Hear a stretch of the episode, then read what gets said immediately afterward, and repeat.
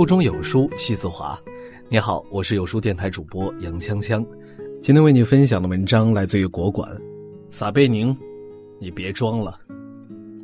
最近撒贝宁被黑的话题经常出现在各大媒体里。被黑事件起源于网络综艺节目《这就是铁甲》，为了博眼球，节目组的剪辑颠倒是非黑白，让观众认为撒贝宁业务能力差，不尊重选手。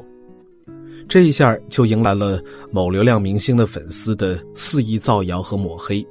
撒贝宁装正经、圆滑老成、骄傲自大、没礼貌。撒贝宁，你别装了。这样不分青红皂白的抹黑，让撒贝宁的忠实观众看不下去了。他们自发找出节目组剪辑纰漏，为撒贝宁证明。不少观众还为此在知乎上写长文。撒老师既能正经的普法，也能不正经的逗大家开心。他没有装。被骂与被夸，到底这是一个怎样的撒贝宁呢？一九九九年夏天，央视走廊，一个大学生在那儿来回踱步，见人就咧嘴笑，喊老师好。他穿着肥大的西装，打着鲜红的领带，脚穿破皮鞋，手拿公文包，一身传销人员的打扮。他的头时不时往办公室里探，生怕错过面试。这时，一个人从办公室里走了出来，大学生一脸认出他是新闻联播主持人肖小林。大学生激动的上前打招呼：“肖老师你好，我是来面试的。”肖老师颤抖了一下，看这人黑黑的、瘦瘦的，不像一个好人。他礼貌的应了一声“好的”。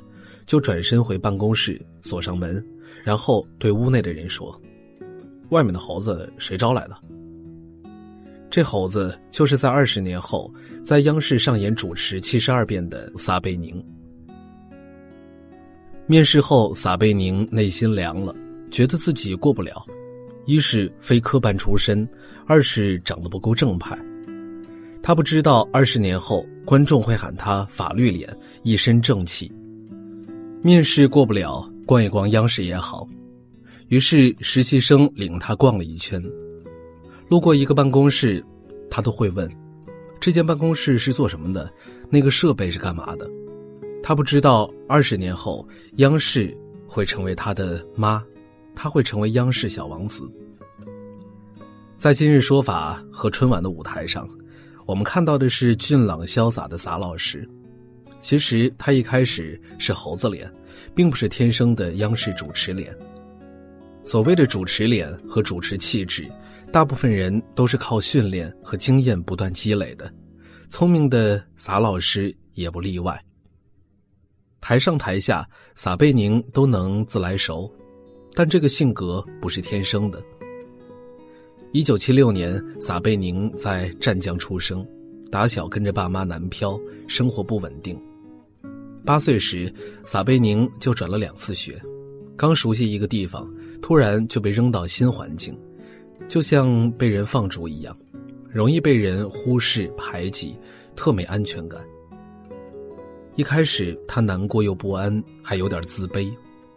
幸好经历风雨的父母把从容的力量传染给了他，他没有继续往自闭方向走，反而变乐观。就像八岁转学一样。你被扔在这样一个环境里，抱怨有什么用呢？我知道我有能力在任何地方找到快乐。十一岁转学那天，新同学笑他的衣服，咦，他衣服有只企鹅。同学的意思是衣服很幼稚，想嘲笑一下他。小撒一笑而之，怎么样，好看吗？他变得特别惊逗，不惊逗的人怎么能在新环境快乐生存下去呢？慢慢的，他放开了自己，在不同的环境都能侃大天，成为群里的主角，谁都无法忽视他。他从小就知道这种被忽视的难受，所以他在每个节目都给每个人打圆场，不会让任何人难堪。拿开讲了来说，每个嘉宾都会被在场的青年代表质疑，他们会问冯仑：“演讲没有那么简单吧？”他们会问李娜：“你真的不爱国吗？”再问王健林：“你为什么要跟马云赌一个亿？现在还觉得自己会赢吗？”此时气氛会有点尴尬。撒老师开始打圆场，他的打法既会满足青年代表的好奇心，也会让演讲嘉宾顺心的回答犀利问题，让节目气氛变缓和。对于不善言辞的演讲嘉宾来说，撒老师更有招。有一次，林丹演讲时紧张的来回走，眼神经常瞟向撒老师。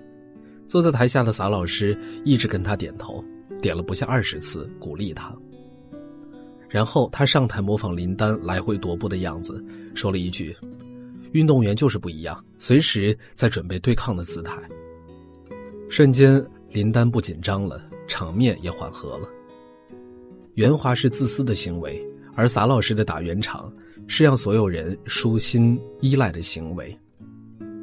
两岁时，爸爸在台上演话剧，撒贝宁就想看，有一天要跟爸爸一样成为舞台上的主角。在部队大院他扮演总司令，领着朋友们改变世界，下印井、摸高压电，经常受伤，一天天掌握扮演角色的本领，该冲的时候冲，该后退的时候后退。刚才说了，多次转学的经历会让他不自信，但他心里真的想当舞台主角，于是慢慢放开自己，参加各种演讲比赛，锻炼自己。高二时候，他想考北电和中戏的表演系，但是个子不到一米七，长得也不好看，于是只能选导演系，而北大他想都不敢想。一九九四年三月二十八日下午，离毕业只有三个月。有同学喊小撒，撒贝宁，年级主任和老师找你。小撒心想，难道那个女生把我送的情书拿给老师了？他忐忑的打开门，只见老师们一排坐开，年级主任率先说话：“撒贝宁啊，你爸妈不请吃饭，北大的保送通知书就不给你了。”小撒狂喜，赶紧回班拿书包回家。班里的人以为他被开除了。一回到家。小撒抱着爸爸就开始大哭，爸爸以为他又被人打了。其实他是激动过头了，自己多年的努力没有白费，实在太累了。他这一哭，北大还行撒贝宁的霸气没出现在此时眼泪鼻涕一起流的小撒身上。想着可能考不上北京电影学院，他还参加了清华北大的艺术冬令营，里面才华横溢的人多了去了。竞争压力巨大，所以除了演唱一首《小白杨》，他还在每个环节都尽力的全力表现自己。最后，老师看中了他的上进心，他幸运的争取到了北大的保送。他一直觉得自己是幸运的，但看完他的成长，除了幸运和才能，更多的是他一早知道了自己喜欢的东西，并且持之以恒的做准备。明知道形象和才能不是最佳的，他选择坚持不放弃。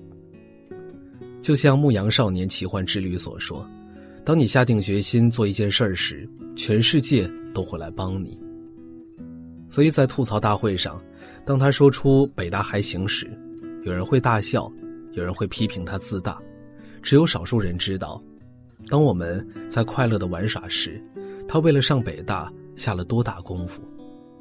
你以为的自大，只是我们习惯将努力一笑而过。有人会觉得上了北大就可以躺赢，但只有里面的人知道，要想完成一个梦想，大家都不容易，每个人要付出的心血和艰辛都一样。正如撒贝宁，要真正成为舞台主角，光靠演技是不行的，他会的东西还太少。刚开学，广播台刚成立，老师问谁想当广播台台长，小撒立马举手。以前有当过吗？普通话好吗？老师问。有当过，普通话很标准。小撒操着一口流利的武汉普通话。其实小撒没当过台长，当时的普通话也很塑料。在非常近距离的采访当中，李静知道这件事儿后特别惊讶：“你怎么这么大胆呢？”我厚脸皮，怕什么呀？小撒自豪地说：“为了多攒点技能，脸皮又算什么呢？在人才济济的北大里，小撒的定位是发挥自己擅长的舞台技能，于是厚脸皮拿下广播台、戏剧社和合唱团的团长职位。在学术和舞台，小撒早早定位好，学术及格，舞台必须发热到底。又是离毕业还有三个月，央视去北大招《今日说法》的主持人，很多人去面试。不凑巧的是，小撒因为排练毕业演出错过面试。他准备了四年，央视的舞台正合适，怎么能让机会白白错过呢？他赶紧要了制片人的电话，单枪匹马在电话里面试。按道理，面试的人才这么多，制片人又怎么会轻易要一个错过面试的人呢？就是凭着真功夫和厚脸皮，撒贝宁还真的要到了面试机会。就是开头讲的猴子场面，也像四年前听到北大保送通知的心态一样，撒贝宁再次出乎意料的成为了《今日说法》的主持人。法制主持人既有法律专业，又有成为舞台主角的初心。撒贝宁的初心坚持了二十一年，从两岁到二十三岁。你今天看到撒贝宁脸上的云淡风轻和拿捏自如，都是靠当年的厚脸皮的勇气争取来的。没有人能随随便便成功，你以为的躺赢，其实荆棘满地。有些人脸皮越厚，就越想把事情做完美，也容易敏感和自卑。撒贝宁是其中一个。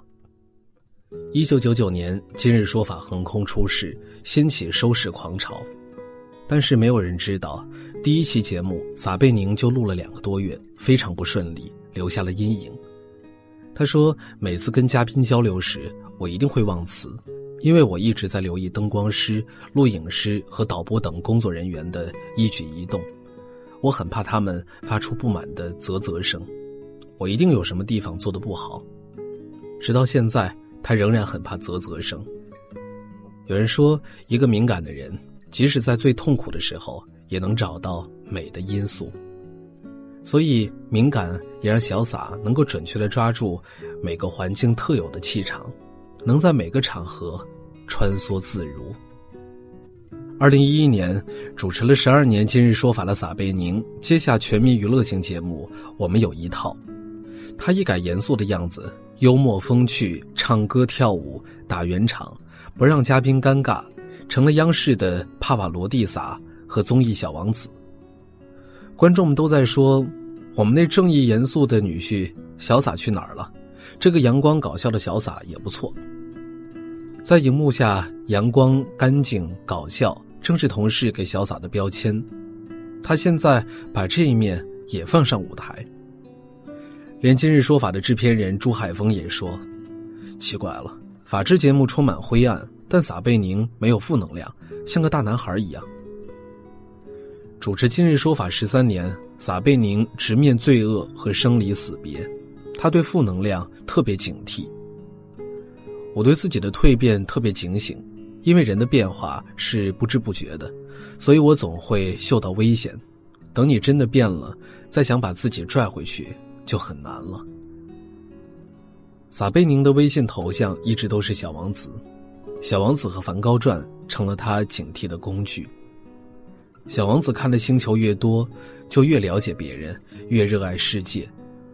梵高认为苦难无法终结，人要知道自己能做什么。他慢慢理解了这份职业。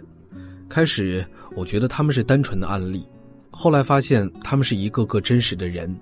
我越来越害怕，也越来越理解。到今天为止，再罪大恶极的案例，我都不会说枪毙他。这就是真实。他干了坏事儿，回家抱着孩子，很可能是世界上所有慈爱父亲中的一个。学着明白和接受这个世界一切有它存在的理由，这是撒贝宁保持少年气的秘诀之一。而少年气让他对坚持的舞台事业保持新鲜感。他以为的敏感油腻，只是你不知道什么叫直面恶与难后的中年式少年气。二零一六年，一档《明星大侦探》让撒贝宁正式走入年轻人的世界，正经里带一点不正经，但这点不正经还不耽误正经，是年轻人对小撒最热门的评价。他既能义正言辞的说段子，也能如沐春风的引经据典。你知道撒贝宁的一句“快考试了，逃课太多，笔记不全，重点全没画上，那就把书背下来吧。”却不知道他把文学回忆录都记下来了。在《明星大侦探》上，你以为他不正经，放出狂言说自己是芳心纵火犯，却不知道他私底下爱看战争、枪炮与选票，喜欢能揭示出人类命运和情感的好作品。当你觉得他在段子手的路上一走不回头时，他却在国家宝藏上，以一个秦朝的法官捕获了众多知识分。他早已把人类群星闪耀时和中国哲学简史吃透。他知道一辈子太短，想知道自己在长河中处于什么位置，还能干些什么。段子手与学霸的无形转换，随时随地抛出高级幽默，是多少本书堆起来的底气。他习惯用玩笑去解释尴尬和人生泥泞，玩笑是这个世界上最有力的东西。正如宫崎骏所说：“这个世界上可怕的东西很多，但是我们大家都来笑，笑声越大，可怕的东西就越少。所有人都一块笑的时候，这可怕的东西就没了。”今年四十三岁的他，把自己比作罐头肉，保鲜又保质。他把稳重和少年气集于一身，保鲜的秘诀是多看书，随时随地能够高级幽默。看完《明星大侦探》后，很多人为此补了撒贝宁一百多期的节目，包括比自己年龄还大的《今日说法》，都会问一句：那个严肃的普法的撒贝宁还会回来吗？撒贝宁在节目里现身说法：“我其实是法制节目派过去的卧底。”目的是吸引年轻人回去看普法节目。《明星大侦探》除了推理，还有普法意义。在《请回答一九九八》中，分配到凶手角色的撒贝宁成功逃过了侦探的侦查，成为了节目的赢家。但是节目最后，他选择自首，让全场惊讶。因为撒贝宁的心里，不管他处于什么目的，都不应该杀人。以暴制暴从来不是解决问题的方法。在自首前，撒贝宁说：“让犯错误的事情到此为止。”在酒店惊魂一案中，女生可云因为遭受校园暴力杀人，在逮捕可云前，撒贝宁希望在场的人先向可云道歉。每一个遭受校园暴力的人都渴望施暴者的道歉，去走出阴影。撒贝宁把这个道歉给了被校园暴力的每一个人，给年轻人一个忠告。对，这就是我们的撒老师，该开玩笑的时候能恰到好处的逗乐大家，但该严肃的时候绝不含蓄。无论讲什么段子，开什么玩笑，法律和人性的底线，他从来没有忘记。无论什么节目，他都记得他是普法节目的主持人。主持人是两岁的事情，法律是大一的事情，普法主持人是他的不忘初心。看完光芒四射的撒贝宁普通的经历，我们明白，无论是天才还是普通人，无论是公众人物还是素人，虽然机遇不同，但是努力做好擅长的事情的过程是一样的。虽然梦想境界不同，但不忘初心都值得尊重。正如撒贝宁最喜欢梵高所说的：“人们时常不知道自己能做什么，但他一定生来就知道自己擅长什么。没有一个人的存在。”会是一无是处的。撒贝宁和我们都一样，一个普通人努力在千万人中闪闪发光。你看到撒贝宁的圆滑、自大、油腻，我们看到的是幽默、少年气、正义感。你们不爱，我们爱。好了，今天的文章就为大家分享完了。在这个碎片化的时代，你有多久没有读完一本书了呢？长按扫描文末二维码，在有书公众号菜单免费领取五十二本好书，每天有主播读给你听。我是杨锵锵，我在京津走廊廊坊为你送去问候。喜欢这篇文章，走之前记得在文章末尾给我们的文章点一个再看。我们明天的同一时间不见不散。